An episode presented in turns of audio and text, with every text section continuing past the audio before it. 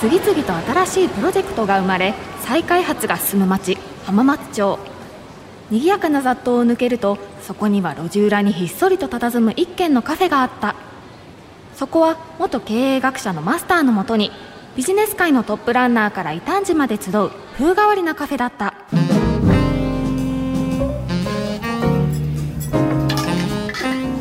すがに浜松町も大型連休中ともなればお客さんは減りますね。いやまあこればっかりは例年のことだからね、まあ、仕方ないよ。お客さんもいないことですしせっかくならこのいつもの BGM 変えちゃいません？え？いや別にいいけどでも何でもいいわけじゃないからね。こういう時こそ聴く人にとって心地よい音楽を探求すべきだと思うんだよね心地よい音楽って例えば何ですか？そんなの簡単じゃない。心地よい曲といえばガンダム関連の曲に決まってるよ。マスターだけじゃないですかそれ。んいやそんなことはない。それじゃあこれから我がガンダム同士にご来店いただこうかな。はいはい。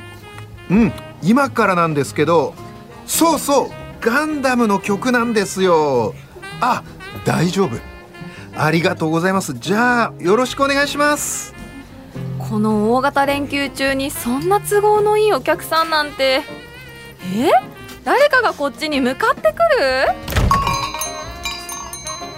る？いらっしゃいませ。浜松町イノベーションカルチャーカフェへようこそ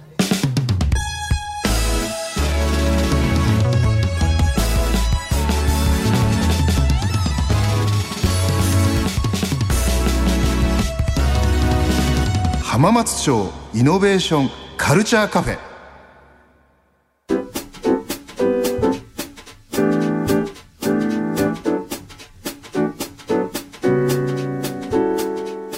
浜松町イノベーションカルチャーカフェ。今週は常連さんに株式会社オトナル代表取締役の八木大輔さんをお迎えし今改めて聞くべきガンダム楽曲をテーマにお送りします。八木さんどうぞよろしくお願いします、はい、よろしくお願いします。八木さんのプロフィールです。リコージャパンを経て楽器 EC 事業を起業。2013年にウェブメディア事業を行う京橋ファクトリーを創業しその後事業売却されました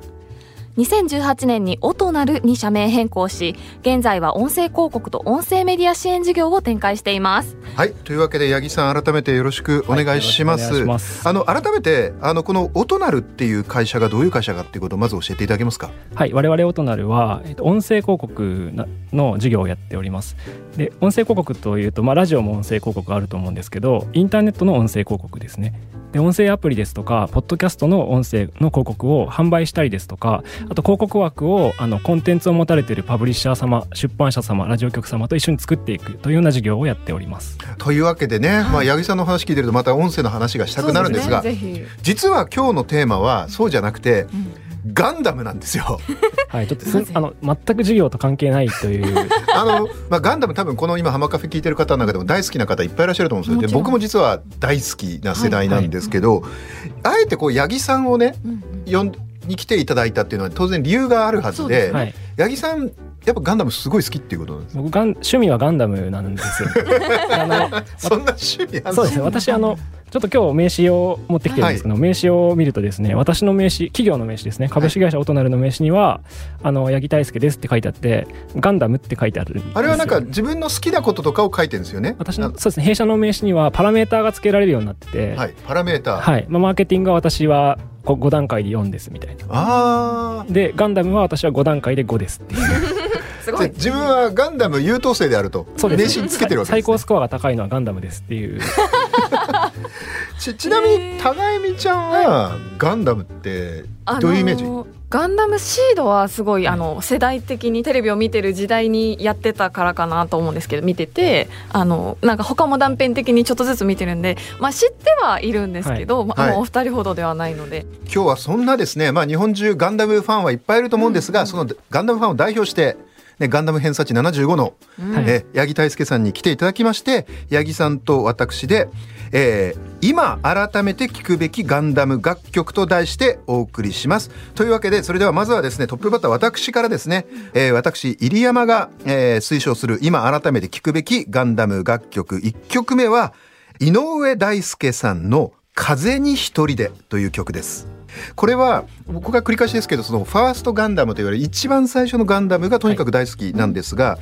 あれがまあ人気があったんで映画化されたわけですよね。で3部作で「ガンダム123」と映画があったんですけど、その僕はねこの2の愛戦士編って呼ばれるやつがものすごい好きなんですよ。はいはい。へこれがね素晴らしくて、本当に誰が正義で誰が悪いとかじゃないんですよね。本当に人間ドラマで愛戦士編のところで出てくるあの場面場面っていうのが主人公がアムロ・レイっていう高見ちゃんアムロ・レイレイは聞いたことあるでしょ？わかります。このアムロがね脱走するんですよ。はいはいどこから脱走するんですか？えホワイトベースっていう、まあ、ガンダムとかを乗せてた、まあ、空飛ぶ戦艦みたいなのがあってでまあ脱走するわけですね。で脱走するんだけどそこでこれも僕の同世代の人はもう号泣すると思いますけどランバラルというね、はい。もうガンダムファーストガンダムで最もかっこいい渋いおじさんのキャラクターに出会って、まあ、そこでまあ人間的に成長していくって話なんですね。でまあ実はランバラル敵なんですよ。ジオン軍の召喚で。だからその後お互いアムロがホワイトベースに戻ってからランバラルと戦うことになるんですよね。そして僕が今回この「風に一人で」を選んだのは、まあ、いい曲だっていうこともあるし今思うとなんですけど、はい。先ほどそう言ったようにそのアムロっていう主人公が脱走するわけですよね。脱走した最大の理由は上司である当時のホワイトベースの艦長のブライトと反りが合わないんですよ。で当時はね僕ガンダム小学生でしたから当時見た時もうなんて嫌なやつなんだブライトは はいはいもう思ってるわけですよ。そうですねだってアムロいじめやがってみたいな。今見るとブライトの気持ちめっめちゃわかる。めちゃくちゃわかりますそれあのね典型的な中間管理職なんですよ。あのだってよく考えたらブライトもまだね設定が18歳とか19歳なんですよ。二十歳ぐらいですねねはい青年将校ででも他の部下は自分たちより年下の十何歳の少年少女兵なんですよ。言うこと聞かないんですよ当たり前ですけど。ですねで一方で上からは連邦軍のお偉方がなんかたまにやってきてねいろいろ難癖とかつけるわけですよね。はいだからその上と下に挟まれててものすごい実はものすごい一番辛かったのは僕はブライトだと思うんですよね。うん実はそういうふうにねガンダムの一個の良さは世代を超えて自分がね立場が変わって、まあ、今経営学者とかビジネスをやってる立場から見ると全然違う視点になるっていう。というわけで1曲目は私めの、えー選曲ですね「風に一人で井上大輔さんでしたがじゃあ次八木さんの選曲に行きましょうかね。はい、はい。私の選曲はえっと米倉千尋さんで嵐の中で輝いてですこれ八木さんこの曲はガンダムシリーズのどの曲なんですか？はい、えっと、初代ガンダムのサイドストーリーである第 08MS 招待というあの OVA 作品の主題歌です。オリジナルビデオアニメーションの OVA です。恐縮ねなんですけど。つまりテレビ放送はしてないんだけど、はい。ビデオとかでそういうので流れたあの放送されたってことですね。そうですね、この作品は、まあ、ガンダムって結構その戦争のリアルを描くみたいな作品だと思うんですけど、まあ局地戦をやってるのでそれがひたすらリアルなんですよね。でこれって現場なんですよつまり戦争の現場の話をずっとやってるんですけど、なんかビジネス視点で見るとこの白天田さんってさん付けするのおかしいです ね。主人公の白主人公の天田ね。白天田は5人の招待にいきなり隊長として派遣されるんですよ。うんでしかもその部下たちがなんか上官を軽視してたりとかしかも現場の戦いなんですけど敵も絶望的に最強のモビルハンマーとか出てきて、うん、もうどうしようもない状態みたいな。なるほど。結構これって企業経営とかでもなんか大企業の現場の一そのなんですかね課とか部とかでなんか起こりうるだなとかって思って、そことも大人になって結構重なるなと思いつつ、あじゃあそういうそこの現場のまあなんていうかな葛藤とか、はい。もう実際のね綺麗な話じゃなくてあるあるみたいなものがを知りたいならこの第 08MS 招待はおすすめだということですね。そうですね。泥臭さが出てます。ガンダムもあとビジネスとむあの合わせてみても面白いと思います。はい、じゃあちょっとぜひ現場にで今頑張ってる皆さん、ぜひ第 08MS 招待ご覧になっていただければということなんですが、それでは次は今度また僕のセレクションの曲ですね。こちらです。これはとても有名な曲ですよね。えー TM ネットワークでビヨンドザタイムサブタイトルはメビウスの空を越えてですが機動戦士ガンダム逆襲のシャアというねこれももうものすごい人気がある映画なんですがそれでまあな流れているまあもう言わずと知れた大名曲でこれはねで僕はその逆襲のシャアも大好きなんですけど、ポイントはやっぱりここ主人公がある意味で繰り返しですけど初期のガンダムはアムロとシャアの戦いなんですよねライバルの。で一応主人公はアムロなんですけどこの逆襲のシャアは実質主人公がシャアなんですよ。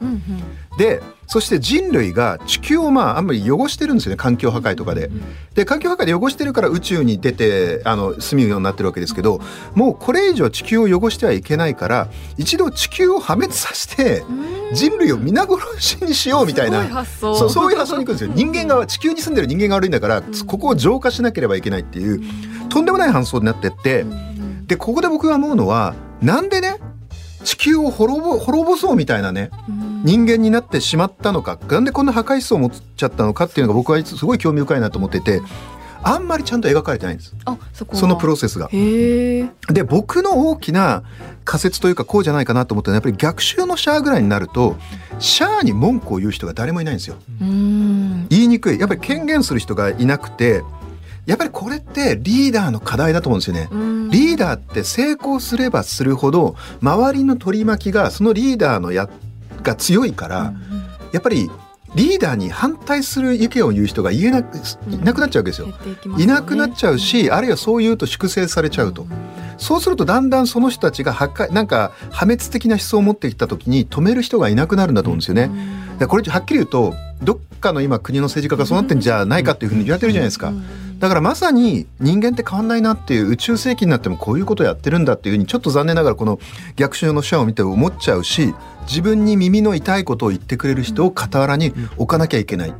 ていうのは本当に思いますね。八木さんどうですかこの辺？そうですね。この作品ってもう一つ面白いその見方あって、はい連邦政府側アムロが所属している連邦政府側も上層部が腐ってるんですよ。あそうなんですよ。でこれ面白いんですけど官僚的なんですよね。そうなんです。うん。上層部が腐っててこれの学びはなんか連邦政府が一年戦争で戦争に勝ってぬくぬくしててなんか大企業化したら、うん。結局上層部は腐敗したっていうなんかそういうそその大企業連邦は大企業だっていう視点で見るとまた面白かったりするどっかの大企業で見たような構図ですよね。はい。あのめちゃめちゃあるような気がします。ね。ねえ。というわけでじゃあ次八木さんの2曲目お願いします。はい、えっと、ではですね2000年代のガンダムからで「えっと、ウーバーワールドの儚くもとわの悲し」です。八木さんこれはどのシリーズシリーズの中のどの作品の曲なんですか？はい、えっと、ガンダム00という作品の、えー主題歌です。ガンダム00はい。ゼあのゼロゼロみたいな感じで00っていうシリーズなんですね。ゼロ二つ書はいいて00。八木さんなんでこの、えーガンダム00を選ばれたんですか？はい、そうですね。この作品は、まあ、ガンダム作品ってあの多くは戦争がテーマなんですよね。で大体戦争の中でもどっちかに所属してて戦争に巻き込まれていく若者とかがテーマなんですよ大体他のガンダム作品は。はいでこのガンダム作品ってちょっとテーマが変わっていてテーマは戦争を止めるガンダムっていう。でなんか不思議ななんですよガンダム作品としてはちょっとテーマが不思議なんですけど実はこれ一番最後まで見ると答えが書かれていてその裏には戦争なんてしてないで人類が結託してこの先に現れる、まあ、人類共通の課題に立ち向かなきゃいけないよっていう。これがなんか今の私はまあ某国の社会状況にまあ非常にリンクするなと。一番最後のそのなん人類が何どんな課題に向き合うのかっていう最後の結論結構こう衝撃的というか、ガンダム作品の中でも異色なんでぜひ見てみてください。えーガンダム00もぜひ皆さん興味が出湧いた方はご覧になってください。はい、そうですね。で、まあ、もっといろんな曲ぜひ聴いてみたいなと。やだってこの後僕たちまだ曲のストック死ぬほどありますから えかけかけられないのも聞 いてみたいんですけど、ちょっと間もなく閉店の時間じゃないですか。うはい。流すとしたらあと1曲しか流せないかなと。何？あと一曲しか流せないの？時間はい、的に、なのでここはお二人にガンダム作品とその楽曲のプレゼンをしていただいて私がいいなと思った方の曲をかけたいなと思うんですけど試されてる。これなんか例のあのコーナーみたいなやつをすね。ガンダムの曲でプレゼンしてくださいということなわけですね。そうですよ。じゃあ、はい。制限時間はちょっと1分1分？させていただくんですけど、はいはいはいはい。まずはじゃあマスターからでいいですか？はいじゃあちょっと頑張ってプレゼンします。1分ですね。はい。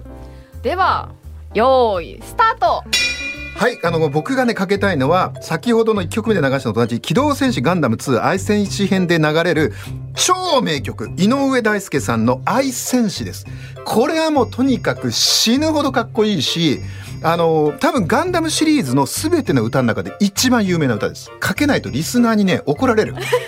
もうそのくらい有名な曲でただねポイントはものすごいかっこいい空からがあの、まあ、ジオン軍のモビルスーツがね降ってくるんですよ、うん、そこでジャブローっていうところで戦うんですけどそのシーンもかっこいいんですけど一方でその裏側にさっき八木さんも言ってくれたみたいに結構地球連邦の腐敗があるんですよね。その腐敗してる組織の中ででも現場で若者たちは一生懸命戦ってるっていう、まあ、その時に流れていろんな人のな亡くなって死を乗り越えて主人公のアムロや、まあ、アムロの仲間の開始伝とかが頑張るシーンなんですよね。なのでものすごく感動してるので ぜひこれをかけたいと思います。はい、いいんですね。ぜひですねあの流したいところなんですけど八木さんのプレゼンも聞いてから考えたいなと思いますので、ねはい、八木さんも同じく制限時間1分でお話聞かせてください。それでは用意スタート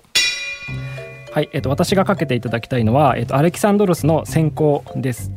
でこの楽曲はですね現時点でガンダムの映画の最新作である「先行のハサウェイ」の主題歌です、えっと、映画化された作品としては一番新しいんですけど実はあのガンダムの原作者の富野義行があの先ほども出てきた「逆襲のシャア」の続編として実は今から30年以上前に書いた作品です。でこの楽曲が私が結構気になるのはあの実は平成のガンダムも特に感じるんですけどマーケティングの戦略として楽曲で新しい曲を使うってことを結構やっています。でですね実はファーストガンダムもそうだったんですけどこの先行のハサウェイも結構新しい人が女性とかも増えてるっていう話なんですけどファーストガンダムも初代のガルマとシャアの BL が書かれたりとか。イケメンだからね。そうです。実は女性人気が高かったっていうものをこう再燃してきてるので今の時代のガンダムソングとしてぜひ聴いていただきたいです。おお八木ちょうど1分。やっぱり、はい、すごいですね。そういうなんか昔のこうエピソードも交えたというか作品なんだなっていうのがすごい。そうか、やっぱり女性ファンをつかむっていうのはマーケティングとしてガンダムシリーズずっとやってるわけですね。そうなんですよ。なんか初代は特に人気があんま低迷したんですけど女性ファンがコアな人気を博していてもうシャアかっこいいガルマかっこいいってなってたんで実は火がついたっていうふうに言われてますね。はい、はい、というわけでね、これ以上八木さんがプレゼンするとなんか持ってかれそうなんであの高みちゃんに、えーと、判定をしていただきたいと思います。じゃあ反対お願いします。はい勝者は八木さん。ありがとうございます。なんかそのシリーズのこれまでのことも踏まえてあのやっておられる新しい、えーと、シリーズの、えー、選ばれた曲。で実際どんな曲なんだろうっていうのをぜひ聞いてみたいなと思いましたので勝者の八木さんから閉店前最後の曲紹介をお願いします。はいアレキサンドロスで先行です。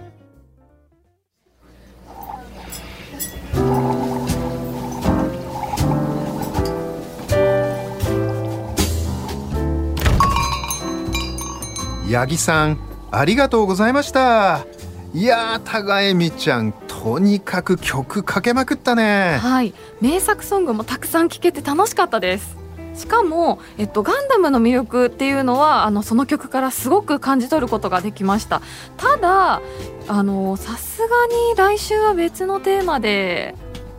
まだだ。まだ終わらんよ。え？いや来週も八木さんをお招きして今度は「ガンダムと学び」というテーマでお話しするつもりなんだよマスターガンダムの曲ではなく作品から何か学びがあると。そうそう。その辺はさほらまた来週お話しするから。はいそれじゃあ今日は上がっていいよ。お疲れ様でした。